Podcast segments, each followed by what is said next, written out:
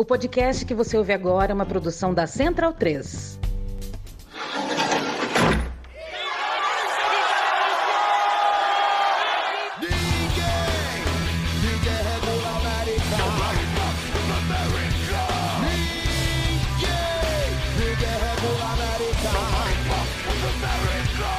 Começa agora a Guilhotina, o podcast do Le Monde Diplomatique Brasil.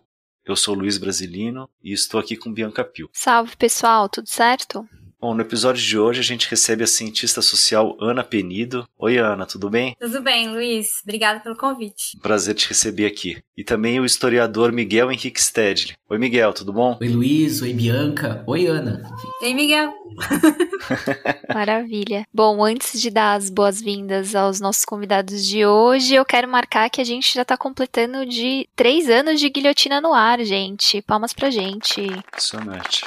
Mas falando sério, a gente está muito feliz nessa trajetória que, enfim, a gente teve vários percalços, como todo mundo que produz conteúdo aí durante a pandemia, se adaptar às distâncias, etc. Mas a gente está muito feliz de conseguir levar conteúdo toda semana para vocês, com essa diversidade de convidados que a gente traz e de temas que a gente aborda.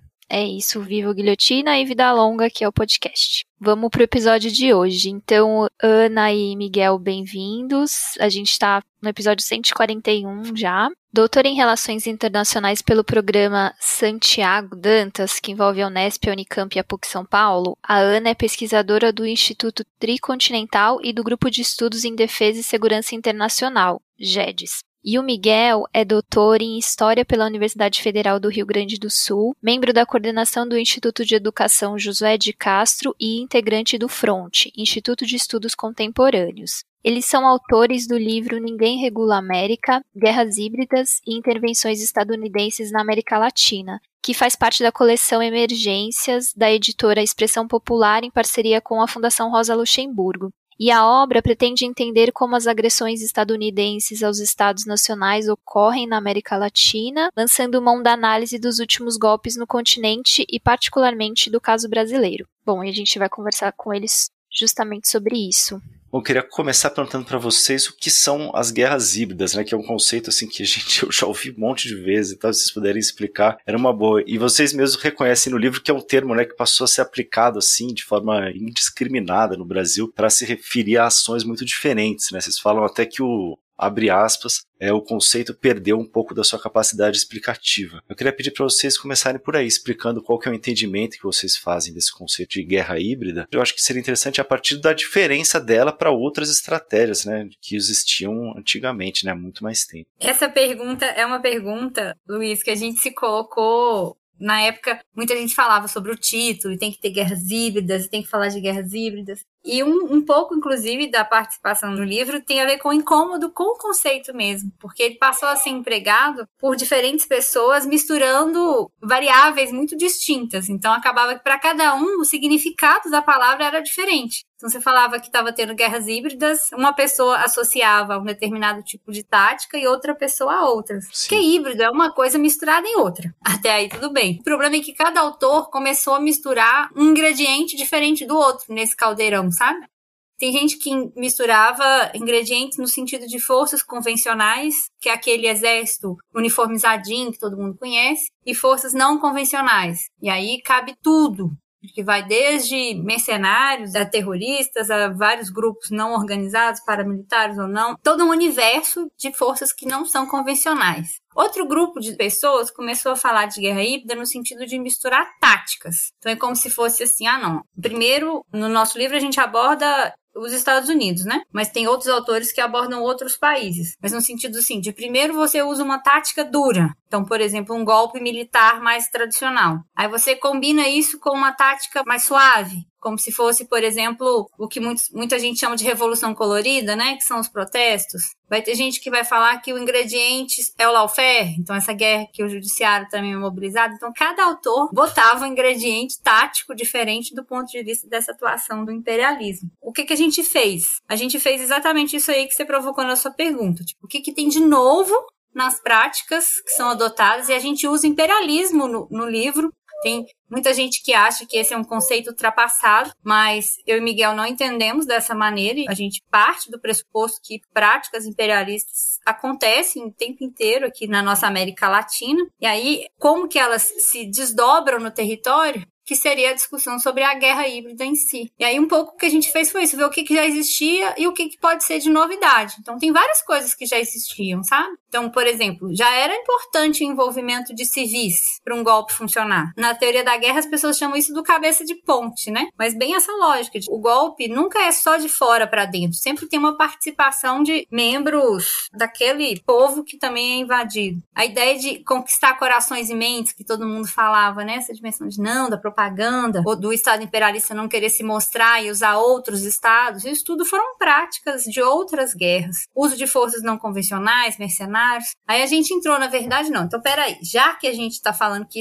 um monte de coisa já existia, a pergunta que a gente fez foi: o que, que tem de novo, então? Que justifique um novo preparo do ponto de vista dos estados daqui da periferia. E aí a principal dinâmica que a gente identificou é na área da comunicação, bem nessa disputa mesmo, né, de conquistar os corações e as mentes dos povos que são invadidos ou, ou, em vias de serem invadidos por outros países. E aí a gente identificou três coisas que eram meio que novidade. A primeira é a profundidade. Se em outros momentos da história sei lá, quem mora no interior, que nem eu aqui, eu acho que Miguel não, que acho que Miguel tá lá em Porto Alegre agora, mas eu tô no interior de Minas. Muitas notícias não chegavam. Agora não, agora chega tudo porque as redes sociais fazem com que tudo chegue. Você vai num assentamento, as pessoas estão subindo na montanha para tentar achar o sinal de celular. Uma segunda coisa é uma dimensão mesmo da velocidade, porque é tudo muito rápido. As coisas acontecem prontamente, já viram meme e chegam no celular de todo mundo. E a última, que é a mais importante, na verdade, é a possibilidade de você customizar a informação.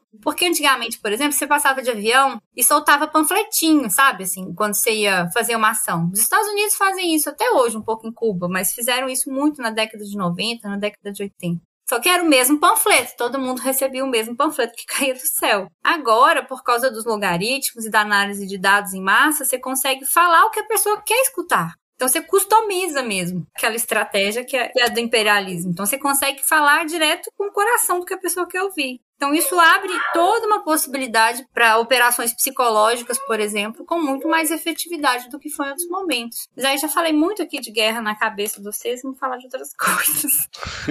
Eu acho que a preocupação que nós tínhamos também em definir bem o conceito também se devia ao fato de que, como as pessoas passaram a utilizar a guerra híbrida indiscriminadamente, daqui a pouco tudo era guerra híbrida. Então, qualquer movimento mínimo do Bolsonaro era guerra híbrida. E é uma coisa completamente, no rigor do conceito, impossível. Como é que um governo vai derrubar a si mesmo, né? Então, esse conceito super alargado, sendo utilizado para qualquer episódio, acabava também chegando a uma conclusão que você pensava o seguinte: bom, se a guerra híbrida está em todo lugar, se tudo é guerra híbrida, é impossível combater a guerra híbrida. Isso também podia gerar um tipo de imobilismo, né? Então, uma das coisas que a gente tenta demonstrar no livro é que, ao contrário, justamente onde a guerra híbrida foi usada estrito senso, da forma como a Ana descreveu agora, ela foi derrotada que são os dois casos mais exemplares aqui na América do Sul, da Venezuela e da Bolívia, onde foi ineficaz. E eu até brincava no final, quando de tanto a gente acabar falando e das pessoas nos pedirem, ah, então qual é o conceito de vocês de guerra híbrida? E que eu acho que é um diferencial também quando a gente pega os teóricos da Eurásia sobre isso, é que há um, uma diferença determinante na América Latina no uso dessas técnicas, que é justamente isso que a Ana chamou a atenção da participação dos civis, mas não das massas. É a participação, a cumplicidade das burguesias internas com o projeto que é estrangeiro do seu país. Quer dizer, o que a gente vê de comum na aplicação não só das guerras híbridas, mas das outras intervenções, é que esses projetos estrangeiros, eles têm, em primeiro lugar,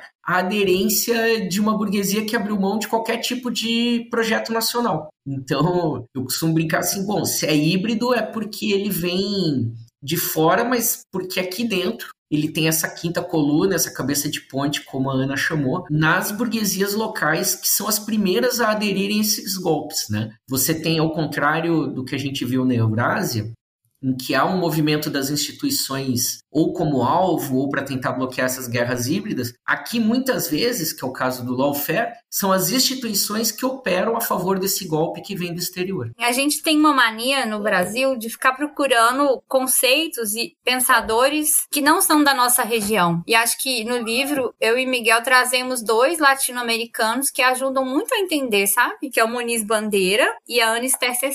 E eu acho muito legal porque isso, acho que a gente tem que fazer um esforço no sentido mesmo de olhar para os conceitos desde o sul. Porque todos esses pensadores, quando propõem e leem a realidade, estão lendo a partir dos países deles, né? Dos interesses deles, das vontades deles de como emancipar o povo deles, ou dominar outros. E acho que quando a gente incorpora muitas vezes acriticamente conceitos que foram formulados para outras realidades, você acaba também incorporando questões que não explicam as nossas dimensões mesmo. Então acho que nós tentamos no livro usar muitos autores latino-americanos. Acho que a maioria das nossas referências, inclusive, são latino-americanos. Muitos brasileiros que, que, que pesquisam guerra, economia e imperialismo e outros latino-americanos também. Ainda falando um pouco aí sobre o que é a guerra híbrida, será que vocês podem explicar por que, que vocês acham que essa estratégia ganhou importância atualmente, né, nos últimos anos? Ou a partir de quando ele ganhou importância? Eu acho que é uma série de fatores que explicam por que, que esses conceitos ganharam importância e por que, que essas técnicas passaram a ser utilizadas. Uma delas está na própria resposta da Ana, que é o próprio desenvolvimento tecnológico. Né? Você não tinha a possibilidade de customizar a mensagem da comunicação antes da internet ter atingido o patamar que alcançou agora, das redes sociais terem esse patamar, né?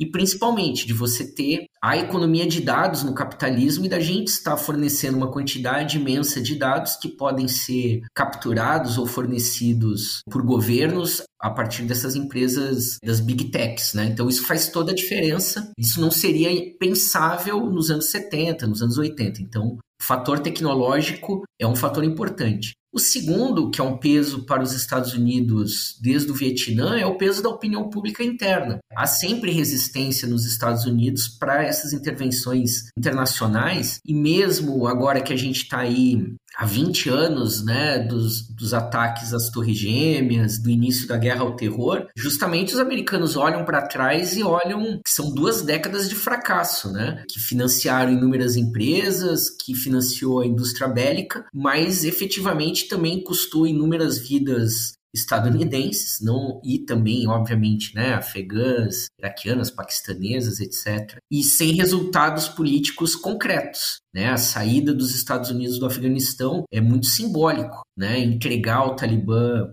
o controle do país, enfim. Então também há um, uma resistência dessa opinião pública dos Estados Unidos a ações que pudessem se transformar no que se transformou no Oriente Médio, uma guerra sem fim. Né? Então, de alguma maneira, a guerra híbrida também é uma guerra de terceirização, de você transferir para as forças opositoras internas a tarefa suja de derrubar o governo. E isso fica muito evidente no caso da Ucrânia, da Síria, onde também ali havia um outro exercício de tentar desestabilizar pela instabilidade nas fronteiras, por exemplo. Mas eu acho que a combinação desses dois fatores acaba sendo diferencial, porque, como a Ana ressaltou bem no começo, há vários elementos que as pessoas identificam como sendo de guerras híbridas, que na verdade fazem parte da escola tradicional das guerras, né? Elas estão presentes a comunicação, a quinta coluna, né? Tanto que esse é um termo que remete à Guerra Civil Espanhola. Então nós temos aí quase 100 anos pelo menos, fora todos os debates militares prussianos, enfim, guerras napoleônicas, né? Então, o que coloca em evidência, na minha opinião, é principalmente o fator tecnológico, mas também essa pax americana, é, ainda que muito simbólica, né, pouco efetiva, mas ela também acaba contribuindo para que se recorram mais essas técnicas nesse momento. Eu acho que uma coisa que a gente também tentou chamar a atenção no livro, porque assim, é isso que Miguel falou, são técnicas, são táticas. O mais importante não é a gente concentrar nas táticas. E a gente via que as pessoas ficavam obcecadas pelas táticas, assim, ah, não, vai me atacar por aqui, vai me atacar por acolá, agora vai ser pelo legislativo, depois vai ser pelo judiciário, não vai ser com protesto na rua. E os terrenos que existem já são muitos e provavelmente novos terrenos em termos de táticas possíveis para se aplicar, para se trazer a lógica da guerra, vão surgir. Existe um processo contínuo de transferência dessa lógica amigo-inimigo para outros terrenos. Por causa disso, o mais importante não é a gente entender cada uma das táticas. Isso é importante também, mas o mais importante mesmo é a gente entender qual é a estratégia que está por trás daquelas táticas. Então é como se a customização, né, que a informação permite, tem um, um grau de customização, mas é como se a gente fosse no carnaval mesmo. Assim, o, o abadá é o mesmo. Muda porque um bota renda, o outro coloca firulas aleatórias, mas é isso. O abadá, que é a estratégia, ele segue o mesmo customizado para diferentes pessoas. Por isso que a gente voltou lá na teoria do que, que era o imperialismo, como é que ele se manifestava na América Latina, quais que são os interesses que existem em jogo hoje no mundo, então na disputa geopolítica dos Estados Unidos e da China, qual que é o papel da gente, né, América Latina, nesse cenário. Nós tentamos, no livro, a gente discute um pouco a questão da guerra híbrida, mas acho que a gente tenta trazer o debate principalmente para o nível da estratégia, para a importância de compreender qual que que é a estratégia do império aqui no continente. Porque isso, a dependendo do país, e a, segunda parte do livro são casos mais aplicados, né? E a depender do país, foi aplicado de uma maneira diferente. Então a gente pode aprender com todos esses casos, mas é isso. Ele não oferece um manual de como evitar um ataque porque ele pode de fato vir de todos os lados. Então, por isso que o mais importante é a gente tentar entender qualquer estratégia que estava subsidiando todos esses ataques. Daí a gente retomar mesmo esse conceito que até nas relações internacionais, na ciência política, tem gente que acha que está fora de moda, mas que a gente retoma, né, Miguel, a ideia mesmo de discussão sobre imperialismo. Bom, entrando aí nessa discussão do, do, imperialismo, tem um trecho do livro que vocês falam que, independente de quem ocupa a Casa Branca, a política internacional estadunidense continua ditada por objetivos da Defense Planning Guidance, que é, enfim, eu queria que vocês primeiro explicassem o que é esse guia entre aspas. E eu sei que vocês não abordam no livro, mas se vocês já notaram no governo Biden, se ele já tem demonstrado que segue também essa cartilha. Bom, esse é um documento que orienta a política de defesa e segurança dos Estados Unidos. Ele é lançado periodicamente. E se tem uma coisa que a gente tem que admitir é que eles são bem sinceros nos documentos de Estado deles, sabe? No sentido de nosso objetivo é continuar sendo a única potência hegemônica global. Esse documento em particular ainda tem uma novidade que eles admitem que eventualmente podem existir outros povos no jogo. Antes eles tinham muito essa ideia, né, do salvacionismo norte-americano, de não, nós somos um povo escolhido e os responsáveis por levar a democracia e a liberdade pelo mundo. Então acho que nesse último eles começam a reconhecer que existe um processo de transição hegemônica, que eles vão fazer de tudo para evitar. Então, essa dimensão dos Estados Unidos, existe uma disputa entre quem estuda isso no sentido de quando que o ciclo de hegemonia dos Estados Unidos vai acabar. Tem gente que fala que já acabou, tem gente que fala que vai ser ano que vem, tem gente que fala que vai gastar 30 anos. A gente não se posicionou no sentido de uma temporalidade, mas a gente fez questão de afirmar de que existe um processo que é duplo, em que uma parte da, da, hegemonia mesmo vai sendo transferida para a Eurásia. A burguesia interna, uma parte dessa burguesia interna brasileira já acompanhou esse movimento, né? Que a turma negocia muito mais com a China do que com os Estados Unidos em termos de parceria comercial, mas que esse não é um processo único que enquanto isso acontece, os, os, Estados Unidos também se repensam. Eles tentam, de alguma maneira, se reorganizar, se refundar, se repactuar dentro da sociedade deles também, de como eles podem continuar sendo a única potência do século XXI, né? Então, nesse sentido, é um, é um movimento duplo, em que, ao mesmo tempo que eles perdem a hegemonia, eles também tentam se reorganizar para manter essa hegemonia. Eu acho que é importante ressaltar também nesse documento que, além deles reconhecerem que há outras potências emergindo e deles procurarem colocar todas as suas forças para impedir essa potência, é muito interessante, o professor José Luiz Fiore chama atenção de que ao mesmo tempo eles dizem que não tem nada para oferecer para o mundo. Quando a gente pega a Guerra Fria, que você tem um mundo efetivamente bipolar, os Estados Unidos de alguma maneira propagandeavam uma ideia de American Way of Life, de um modo de vida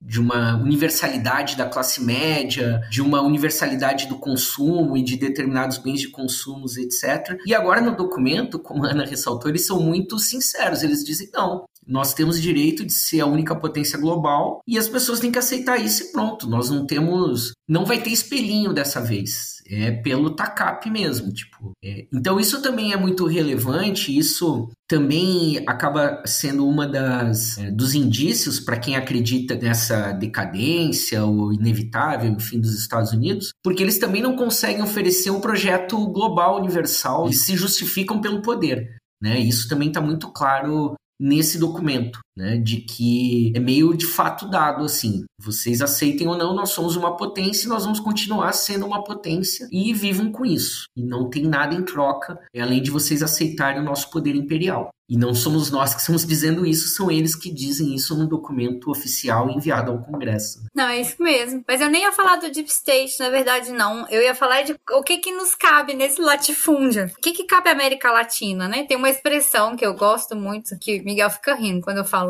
Mas é a ideia de que quando dois elefantes brigam, quem sofre é a grama. O grande problema, na verdade, é esse. Assim, nós, eu não acho que a gente caminha para uma guerra fria, mas isso é uma outra discussão. A gente não faz essa discussão livre. Mas de toda forma, existe um processo de disputa hegemônico em aberto o ascenso da China. Que são dois elefantes, de fato, brigando. E que o Brasil tem que entender que a gente é a grama nesse, nesse cenário. Então, a gente cita até um porto-riquenho que é muito bom, que, que é o Grossfock. Ele fala assim: olha, a queda, o declínio do imperialismo estadunidense é uma boa notícia para o mundo. Que é óbvio, impérios, por pressuposto, eles inviabilizam o ascenso e o crescimento de outros países. Mas aí ele fala assim, mas vírgula é uma má notícia no curto prazo para a América Latina. Porque diante da perda de hegemonia em outros cantos do globo, existe uma tendência de se acentuar as agressões mesmo, esse processo de domínio do que é o quintal, do que sempre foi o quintal latino-americano, né? Então, a gente é um pouco, eu diria um pouco pessimista no sentido de, olha, não esperem que vá vir um tempo de paz e tranquilidade para o próximo período, nem para o Brasil, que quem quer que seja eleito ano que vem, se tivermos eleições, mas não esperem um período de tranquilidade nem para o Brasil nem para nenhum outro país da América Latina, porque a forma que os Estados Unidos vão ter de entrar nessa briga que é global é acentuando o domínio deles aqui no quintal. Então, acho que quando a gente resgatou esses documentos, é isso, não foi só para olhar para a política externa norte-americana, foi principalmente para olhar o que, que eles fariam diante de nós. E aí muda muito pouco, assim. Faz muita diferença no sentido da política interna dos Estados Unidos, a questão racial, por exemplo, e outras, um ou outro. Mas para a política externa, é, ela é formulada por longos períodos, e esses documentos, inclusive, expressam isso. Eles mudam muito pouco, assim, de um documento para outro. Independente do grupo que está na frente do executivo dos Estados Unidos. Então, no sentido da política externa, a tendência é mesmo um aprofundamento da agressividade, né? Aquela coisa mesmo do cachorro quando fica coado, ele fica mais agressivo. E nós estamos mais perto, então provavelmente vai ficar mais agressivo para cima da gente. Acho que foi um pouco por aí que a gente abordou. Eu acho que além da questão das relações internacionais, né, e da emergência da China, existe um outro problema que acaba levando os Estados Unidos a ter essa postura bélica, que é a organização econômica. Né? O grau de financiarização que a economia norte-americana ela está inserida e essa gambiarra, essa engrenagem que eles construíram desde a década de 70, em que o país é basicamente exportador de capitais e importador de bens manufaturados, né? E isso acaba virando um problema porque a China acaba sendo essa fábrica para eles nesse momento e agora que a fábrica ganhou vida, eles não sabem bem como reagir com isso, né? Mas nesse desenho econômico, em que a financiarização é quem dirige a economia, uma parte desse, desse excedente econômico ele precisava ser necessariamente reciclado pela indústria bélica. Então não tem como os Estados Unidos desarmar ou desmontar a sua indústria bélica sem resolver o seu, a sua organização financeira é, articulada em torno da financiarização e do capital fictício, do capital portador de juros. Por isso que ele quase se autonomiza em relação de qual é a legenda que está ocupando a Casa Branca no momento, né? Porque se trata, na verdade, da organização econômica do país nos últimos 40 anos e da própria financiarização global. E que é uma armadilha que a China já entendeu, tanto que ela vem procurando aumentar as restrições à financiarização, a, a estipular limites né, para esse fluxo desse capital financeiro e principalmente com o projeto da nova Rota da Seda, converter esse capital fictício ou capital portador de juros em capital produtivo, indústria, em ferrovias e portos, etc. Isso os Estados Unidos, como eu disse antes, como não tem nada a oferecer, a gente não vai ter um ciclo como foi nas ditaduras latino-americanas dos anos 70, dos Estados Unidos financiando esse endividamento, essas grandes obras, etc. Né? Então, a lógica da política financeira e militar norte-americana, e portanto das relações internacionais, é meio que nem a roda do hamster. Eles vão continuar, é, mesmo sabendo de todas as consequências ambientais, econômicas, nas crises constantes que o capital financeiro acaba produzindo, como a gente viu em 2008, como a gente de alguma maneira continua vivendo, eles não vão, para quem tinha esperanças de que o Biden fosse fazer isso, de forma alguma. Né? Então, de alguma maneira, esse mecanismo vai continuar em funcionamento e, inevitavelmente, nós vamos ver, em curto prazo, infelizmente, é, novas agressões dos Estados Unidos a outros países. Mas se a gente já quiser ter uma, um aperitivo de como poucas coisas mudaram nas relações internacionais do governo Biden, além da hostilidade com a China, é a gente ver que o tratamento dele aos imigrantes, em especial os imigrantes haitianos, nos Estados Unidos em pouco se difere do que foi a política Trump nesse tema, por exemplo. Uhum. Bom, só para a gente ir avançando no, no debate, vocês podiam trazer para a gente rapidamente qual que é a importância da América Latina nesse cenário de disputa China e Estados Unidos? Nesse contexto de divisão internacional do trabalho, na divisão das cadeias produtivas, de modo geral, a gente tem uma concentração no hemisfério norte da propriedade das tecnologias, né, das altas tecnologias, e cabe ao sul global a produção de matérias-primas, até por questões ecológicas, né, que não são encontradas minérios, commodities agrícolas, etc., que não são encontrados ou não na mesma quantidade ou qualidade ou abundância no hemisfério norte, e como mão de obra barata para a produção dessas manufaturas, né? Eu acho que quando a gente observa a cadeia do agronegócio no Brasil, isso fica muito evidente. Né? A gente produz eucalipto aqui porque o eucalipto no Brasil leva sete anos para ficar pronto para ser derrubado. Na Europa ele leva 21. Só que isso sai daqui como pasta de celulose. O valor dele vai ser agregado nos países nórdicos, nos países que detêm as agroindústrias, né, a produção, e volta como papel importado para o Brasil. Então, nessa lógica, como fornecedores de mão de obra barata e de matéria-prima, não só a América Latina, mas também a África, a gente acaba sendo o centro dessa disputa entre chineses e estadunidenses justamente por esses bens da natureza. E esse é o outro efeito colateral dessa disputa, que é a destruição em rápida velocidade desses bens comuns da natureza, né? Então, o papel político que a América Latina joga é para quem é que nós vamos conceder esses benefícios, né? E por isso que a gente acaba no centro da disputa. Porque assim, uma coisa é qual que é o nosso lugar nessa divisão internacional do trabalho que vale para o mundo inteiro. Mas outra coisa é qual que é a postura que os estados nacionais adotam diante desse papel nosso no globo. Então, nesse ponto, a Anister, ela classifica o mundo em três grupos. Um é a turma aliada. Não tem ninguém na América Latina está nesse grupo aliado dos Estados Unidos. O grupo aliado dos Estados Unidos, por exemplo, é o Canadá, a Inglaterra, Israel, são países aliados. A gente até acha que o Bolsonaro, às vezes, por gostar tanto do Trump, eventualmente o Brasil fosse um país aliado, mas não, a gente pode até se vê enquanto aliado, mas eles não olham para a gente assim. Tem um segundo grupo de países que são os países alinhados. Aí o Brasil historicamente teve nesse grupo, que é uma turma que, que nunca entrou em contradição direta e evidente com o imperialismo dos Estados Unidos aqui no continente. Tentou construir algumas coisas, a Unasul, por exemplo, é uma experiência importante, mas que no confronto direto não se envolveu.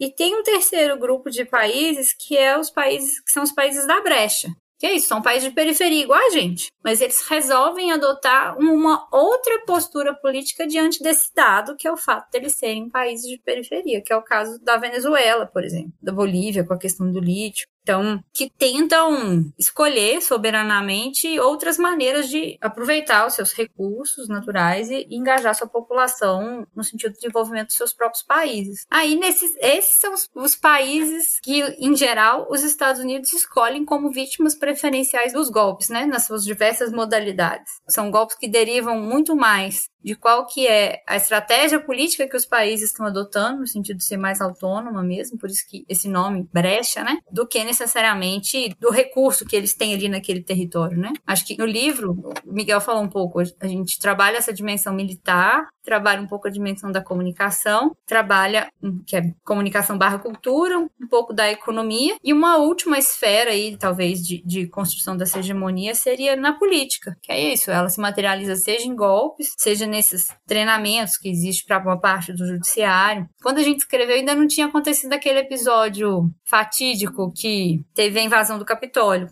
Quando a gente entregou o livro para editores, ainda não tinha acontecido. Mas aquilo ali é, é uma expressão, né, de o povo da liberdade deixando claríssimo que eles não podem mais ser os sustentáculos da democracia para o mundo inteiro. Então, acho que foi uma outra coisa também que a gente tentou provocar. Mas é isso, para a América Latina, eles continuam sendo o parâmetro o parâmetro do ponto de vista econômico, por causa do dólar, o parâmetro do ponto de vista político. As pessoas acham que eles são democráticos. A Cuba ou Venezuela fazendo um milhão de eleições não são, são ditaduras. Do ponto de vista da cultura, todo mundo continua querendo o American Way of Life, comprar aquele carro enorme, comer hambúrguer no final de semana. E essa última dimensão mesmo de domínio militar. Os nossos militares querem ser como os militares dos Estados Unidos. É uma meta de vida. Obviamente inalcançável e inútil, já que eles vêm perdendo também guerras. Desde a Segunda Guerra Mundial, eles estão perdendo guerras. Voltando, Ana, a uma resposta anterior, quando você falou da história dos dois elefantes brigam quem sofre a grama, acho que é importante se pontuarem um pouco sobre essa questão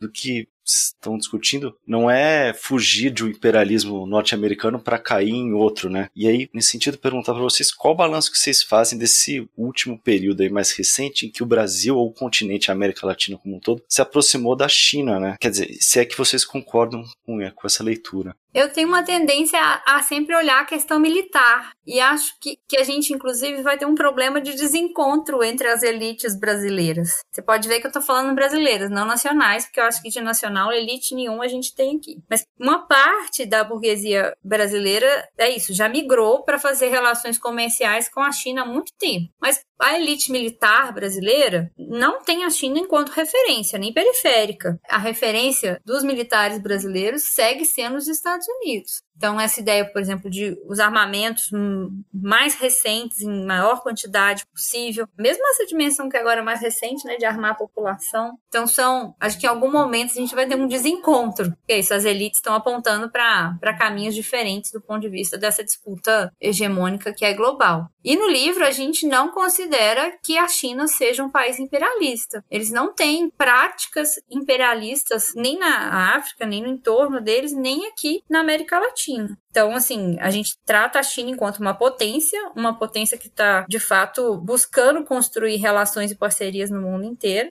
Mas é muito diferente do que é o comportamento dos Estados Unidos, por exemplo, no sentido de impor o que eles desejam para outros estados nacionais. É, eu acho que hoje a relação brasileira com a China ela é estritamente comercial. E esse desencontro que a Ana fala, a gente já vê no próprio governo Bolsonaro porque, por um lado, a gente tem os militares e a ala olavista, já que todos são ideológicos, né, com uma posição anti-China, inclusive para justificar esse alinhamento com a internacional fascista do Bano, etc. Mas, por outro lado, você tem o um agronegócio desesperado para vender para a China. Né? Então, a cada rompante do Eduardo Bolsonaro, você tem a Tereza Cristina saindo como bombeira. Né? E, bom, então primeiro não dá nem para considerar como uma relação mais profunda, né? Nós nem estamos assim tanto em disputa, nós continuamos muito bem alinhados aos Estados Unidos, mas vendendo muito mais para a China. Agora, um outro governo teria possibilidades maiores de cooperação. Eu não acho que mesmo se nós tivermos um governo progressista, a relação com a China devia se basear apenas em exportação de commodities. Né? O que a gente vê das parcerias internacionais que a China constrói no entorno da nova rota da seda são relações de ganha-ganha. E que isso, inclusive, vem de tradições milenares, a política de coexistência, a política de relações internacionais da China sempre foi muito diferente, ou até completamente oposta, né? ao que é a política de hostilidade dos Estados Unidos, né? Uma política que é marcada muito mais pela sutileza. É óbvio que eles fazem buscando ganhos também, mas a gente vê contrapartidas muito mais interessantes do ponto de vista de investimento em infraestrutura, em parcerias tecnológicas, né? E que isso a gente não tem hoje com os Estados Unidos, pelo contrário, né? Nós continuamos limitados só ao papel de fornecedores, né? Então, eu acho que o ideal é construir uma política de soberania que te permita transitar nesse mundo que será inevitavelmente multipolar, ao invés de uma postura quase infantil e no caso das elites brasileiras, como a Ana ressaltou, um alinhamento ideológico quase irracional, né? Então, hoje, mesmo do ponto de vista econômico, esse alinhamento aos Estados Unidos ele faz menos sentido do que buscar aproximação com a China. Eu acho que há muito espaço para essa aproximação, para cooperação né? não apenas parcerias comerciais, e eu acho que isso já fica evidente pela relação da China com outros países também do sul global. Né? Eu acho que isso também é uma distinção que a gente precisa fazer quando você está falando de países que têm pesos diferentes nessa divisão internacional do trabalho e das cadeias produtivas. No livro vocês falam que o conceito da guerra híbrida é bastante frágil no Brasil, né? Vocês já até justificaram numa das primeiras respostas que deram, né? Falando que muitos é um pouco desencontrado, enfim, né? O conceito. E cada um utiliza da forma que, que bem entende, né? E vocês mencionam no livro que o mais importante é focar justamente nos mecanismos de desestabilização que são utilizados por aqui. Então eu queria pedir para vocês nos dizerem quais são os principais mecanismos e os atores envolvidos nessa desestabilização. Bom, uma das coisas que a gente procurou chamar atenção no livro é de que, como a Ana já falou lá atrás, de que não necessariamente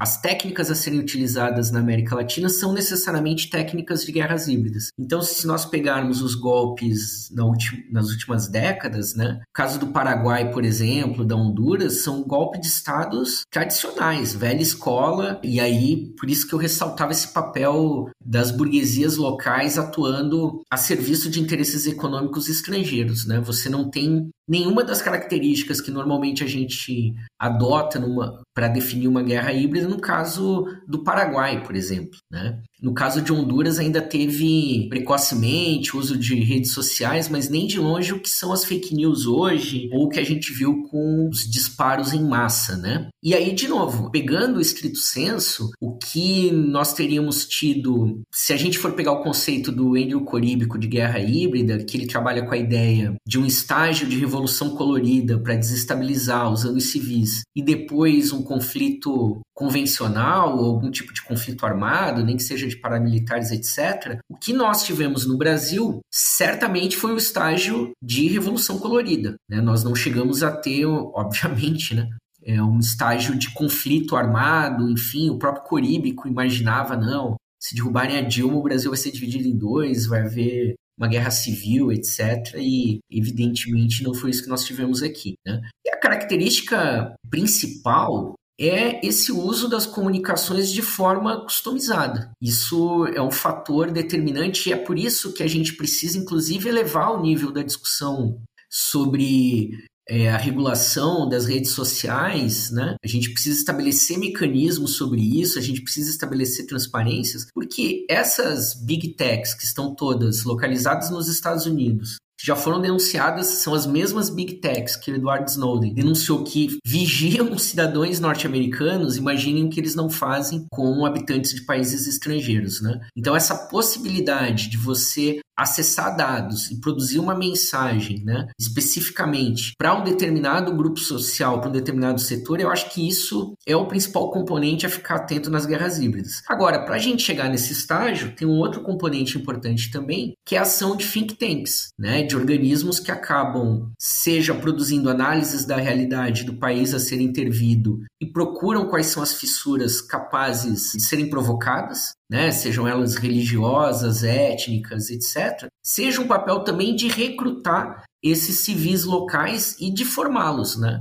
Então nós temos, no livro a gente cita de que maneira que movimentos como, por exemplo, o MBL, ao longo não é, não tem nenhuma originalidade nisso, né? De como esses think tanks acabam recrutando, formando e tornando essas pessoas difusores do pensamento do país que quer intervir. Então isso é um, seria o estágio anterior ao uso das guerras híbridas e que também merece a nossa atenção na medida em que eles venham a disputar universidades, a cooptar intelectuais, né, através de bolsas de pesquisas específicas e que vão determinando ou tentando produzir determinados consensos e a partir daí influenciar na opinião pública. Eu acho que são dois fatores que merecem a nossa atenção. E eu acho assim que a gente tem que pensar que tem que dar uma modernizada no que, que a gente acha que um país deve defender. Porque assim, qual que é a nossa ideia? Ah, não, o país deve defender o território. Tem que ir lá, fronteira. Aí você faz o quê? Você coloca um monte de batalhão de pelotão militar lá longe na fronteira e acha que não vai ter uma invasão de outro país que queira muito o recurso que tem na Amazônia. Sendo que, na verdade, hoje o objeto principal de interesse de outras nações são os nossos dados. Então é isso mesmo, tem um processo de como que um país pode construir a sua soberania, seja controlando as redes sociais, seja tendo autonomia no sentido de satélites e outros fios de comunicação. Então, isso impacta, por exemplo, nessa discussão do que é objeto ou não objeto de defesa, tem relação com o que é a guerra do futuro, né? Como que a gente visualiza essa guerra do futuro acontecendo. E dá para chegar até no nível mais detalhado, no sentido assim de para que, que servem forças armadas dentro desse cenário. É muito mais. Ainda existe aquela ideia de que o militar é tipo Rambo, né? Com uma bazuca nas costas, aquele cara boladão. Sendo que para essa guerra do futuro, que mexe com dados, os homens e as mulheres não faz muita diferença, porque é um processo de manipulação de redes. Então, você usa. Você precisa dos nerds e não dos rambos, de fato, engajados no processo de defesa nacional. Então, impacta a discussão que a gente provocou. Mais uma vez, se inicia no imperialismo, aí chega um pouco nesse debate geral de como que vai se dar, como que já ocorre, como que podem vir a ocorrer as guerras do futuro, até chegar num, num,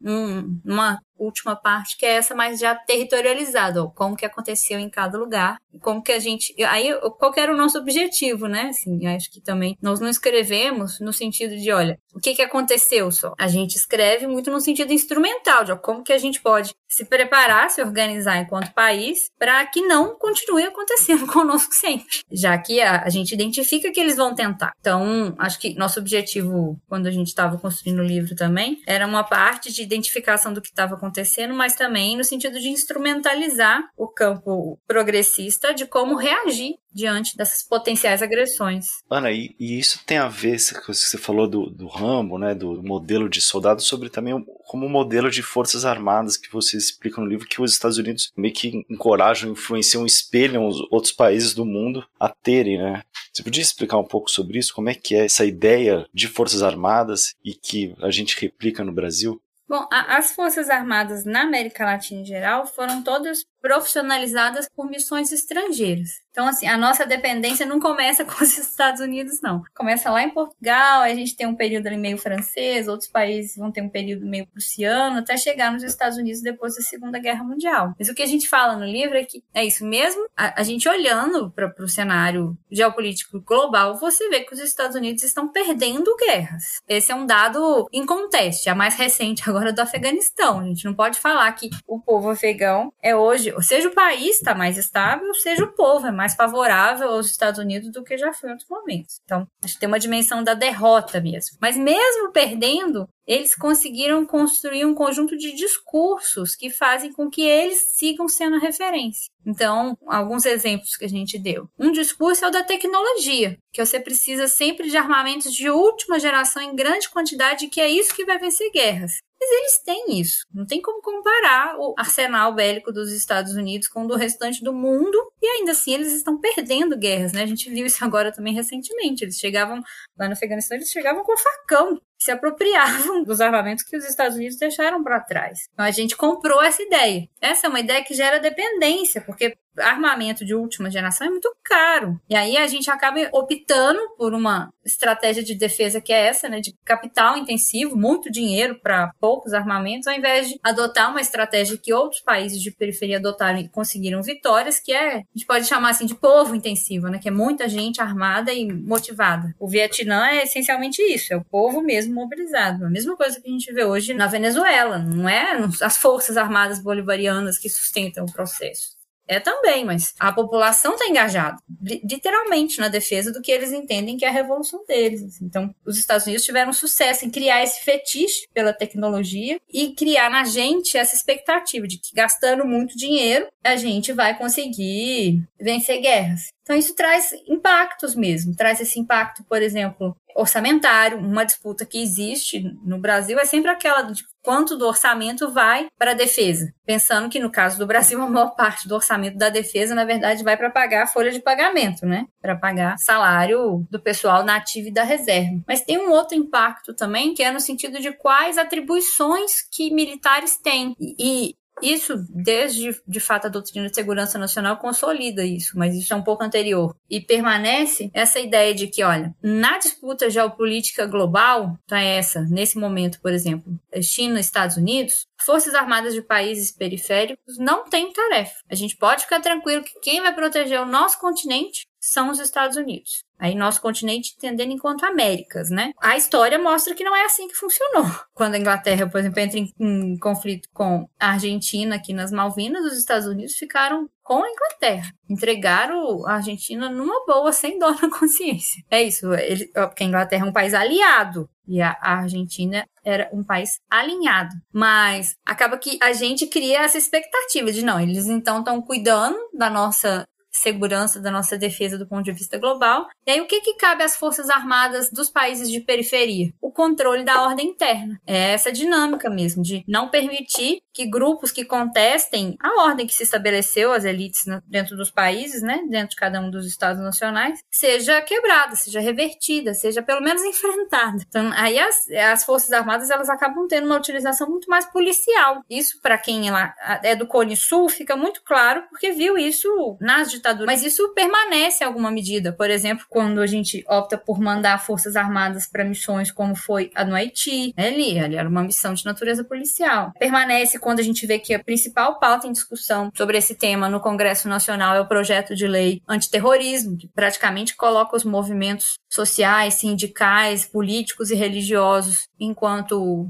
forças desestabilizadoras do Estado, né, oponentes, inimigos mesmo internos atuando. Isso é uma coisa que vem de um tempo e permaneceu. E essa é uma ideia que foi formulada lá, de qual que seria a nossa tarefa, né, enquanto Forças Armadas Latino-Americanas dentro dessa divisão internacional do trabalho, que também acontece na área de defesa, enquanto tem na economia. E é curioso porque as guerras híbridas são justamente a prova desse paradigma, né? Porque quando a gente diz que os Estados Unidos praticam a guerra híbrida, a gente costuma usar uma metáfora, como se o Golias pegasse a funda para bater o Davi. Né? Eles têm a bomba atômica, eles têm a maior quantidade de equipamentos, a maior letalidade, mas eles optam por meios, inclusive mais baratos, para poder fazer essas intervenções. Né? Então eles optam pela inteligência para derrubar governos que são hostis, né? Enquanto a gente continua incorporando essa mentalidade, inclusive do ponto de vista das polícias militares, né? A mesma lógica, só que reproduzida internamente, né? A versão miniaturizada, né? Ou mesmo endossando o argumento da Ana quando há um clamor para intervenções como a que foi dos militares no Rio de Janeiro no período Temer, por exemplo. E, Ana e Miguel, vocês apontam no livro que uma das consequências inesperadas da guerra híbrida levada ao cabo no Brasil foi justamente a militarização do Estado, né? Por quê e quais as consequências disso aqui no Brasil? Bom, as guerras híbridas elas explicam de várias maneiras como chegamos até aqui. É, a Ana falava de como os dados estão no centro da disputa global hoje e vejam, na denúncia do sistema de segurança PRISM e, e da ação das Big Techs, uma das coisas que o Edward Snowden denunciou era de que um dos alvos era a Petrobras. E justamente a indústria petrolífera brasileira foi a mais atingida entre todas as indústrias, né, a partir das consequências do golpe de 2016. Né? Então, toda a movimentação que se utilizou para retirar a soberania nacional sobre o petróleo, para desmontar como está em curso hoje, né? Então, tem uma série de fatores que acabam levando em que, de alguma maneira, o governo Bolsonaro é filho das guerras híbridas, né? Seja pela ação ou pela convergência com esses interesses internacionais. Não nos esqueçamos de que o Bolsonaro bateu continência para a bandeira dos Estados Unidos, se emocionou na primeira viagem dele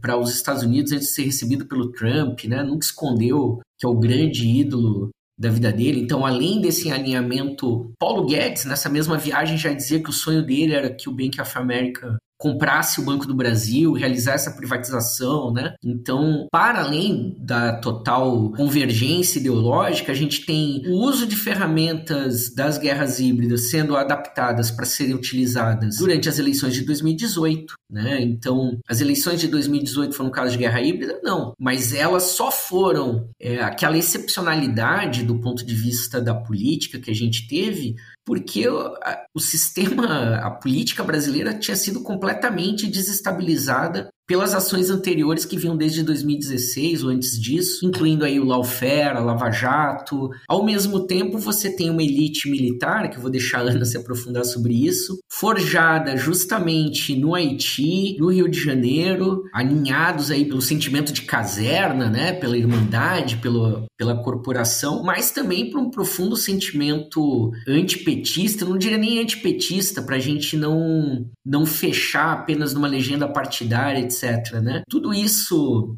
que a gente vê em grupos de zap, de telegram, de anticomunismo, de achar que tem comunista embaixo da cama, etc., o general Augusto Helena acredita nisso, né? Ele é o Capitão América, né? Ele ficou preso num iceberg na, na Guerra Fria e foi descongelado em 2021.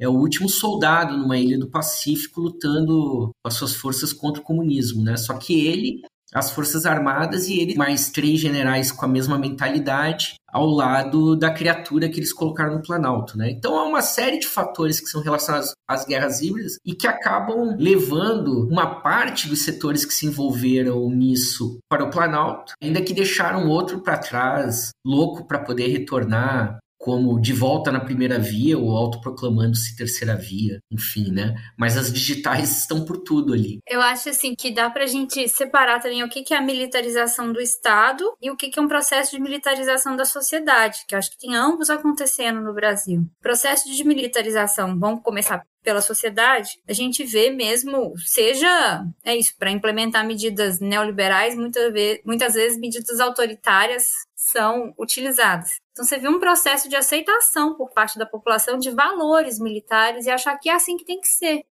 Isso aparece em coisas muito triviais, tipo jogos de computador ou videogame, na moda, em aplicativos de relacionamento, assim, em, em, as pessoas de fato passarem a gostar dessa dimensão. Por isso que alguns autores apontam que uma parcela da população brasileira vem passando por um processo de fascistização mesmo, de achar que tem que eliminar o outro, eliminar o inimigo e que é assim que se resolvem as coisas, né? nem um pouco democrático, mas existe isso acontecendo. Então, esse é um processo. Esse processo é complicado porque a tendência é que ele permaneça. É um processo que é estimulado pelo governo, mas que não se restringe ao governo. Então, é um processo que a gente tem que observar. E outra dimensão é, de fato, a militarização do Estado. Mas a militarização do Estado, assim, diferente do que o nosso senso comum pensa, a gente pensa assim, ah, não, militarização é porque está cheio de militar no governo. Mas não, o menor problema, na verdade, é o número de militares que estão no governo. O maior problema é quando a gente transfere para a gestão do Estado ferramentas de pensar a guerra. Nesse ponto, a discussão conjuntural sobre o Brasil casa com o que a gente propõe no livro, né? Você passa a trazer para o pensamento da política a lógica de amigo e inimigo, a lógica do sigilo de guerra, porque você não pode contar para o seu vizinho seus planos, porque ele pode te atacar. Você passa a adotar medidas que fortaleçam os segmentos militares, inclusive economicamente. Então, com reforma, por exemplo, de carreira, que eles ganham aumento salarial. Já foram criados dois novos comandos. Assim. Então, você passa a, a atuar como se o Brasil tivesse prestes a entrar em guerra. Só que o Brasil não está prestes a entrar em nenhuma guerra internacional. O que tem se fomentado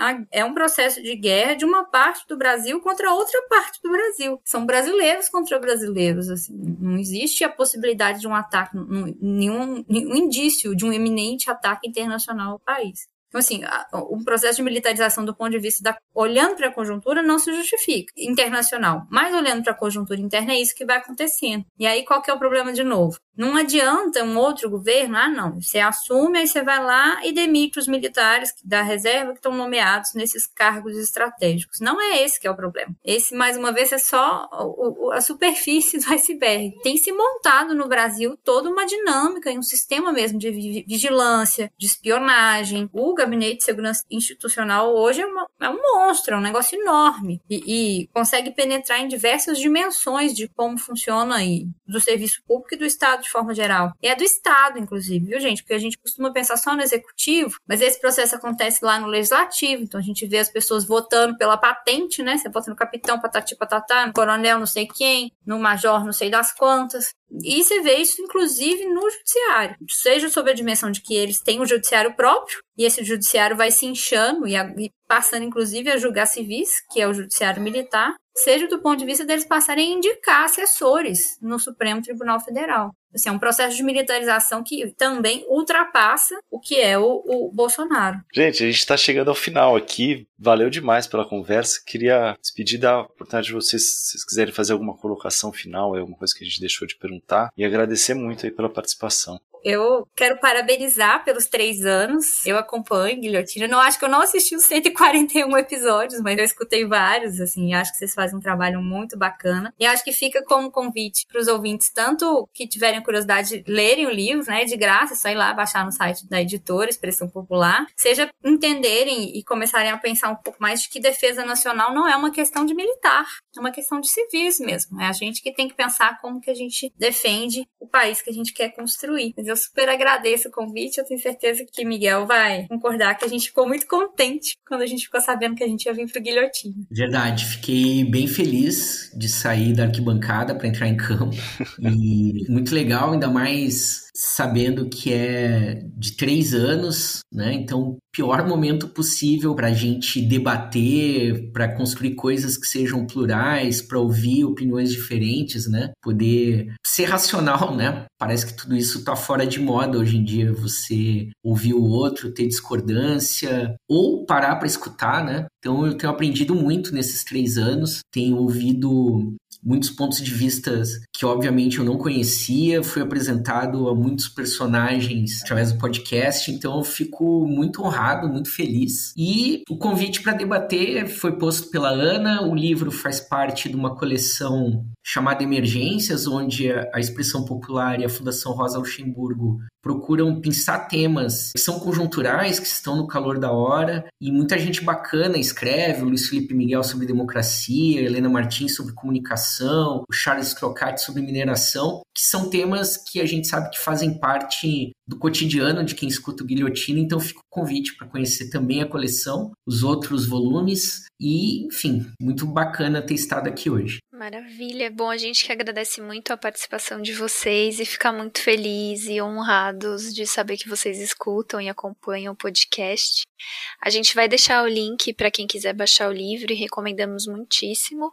Inclusive, a gente já entrevistou outros autores e autoras da coleção, então a gente pode indicar também na descrição do episódio o link para esses outros episódios. É isso, né, Luiz? Sim. É, não, valeu demais as palavras aí de vocês. Agradecer a Bianca que lembrou dos três anos e deu a oportunidade aí da gente ouvir esses comentários aí. Valeu demais. É, lembrar isso, que a gente tá. A coleção realmente é muito boa, a gente tá tentando gabaritar ela, né, Bianca? Vamos ver se a gente Exato. faz com uhum. todo mundo aí. A ideia é essa. É isso.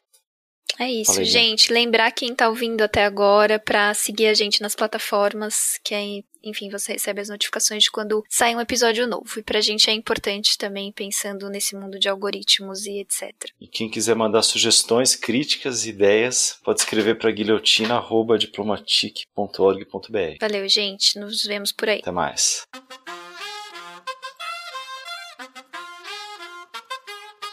Tu nos dices que devemos Pero las ideas solo pueden levantarnos, caminar, recorrer, no rendirse ni retroceder, ver, aprender cómo es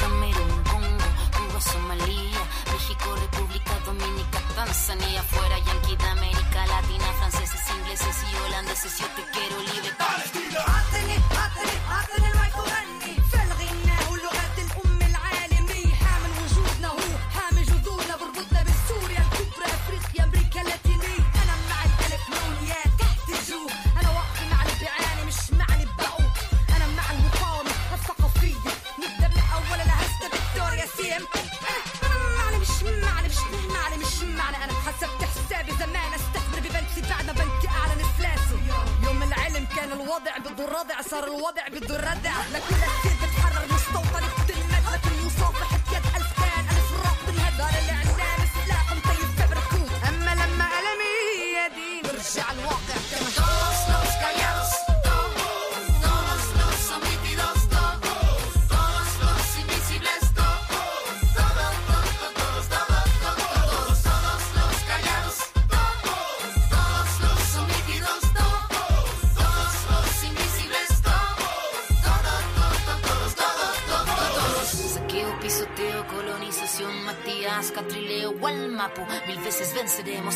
cielo al suelo y del suelo al cielo vamos.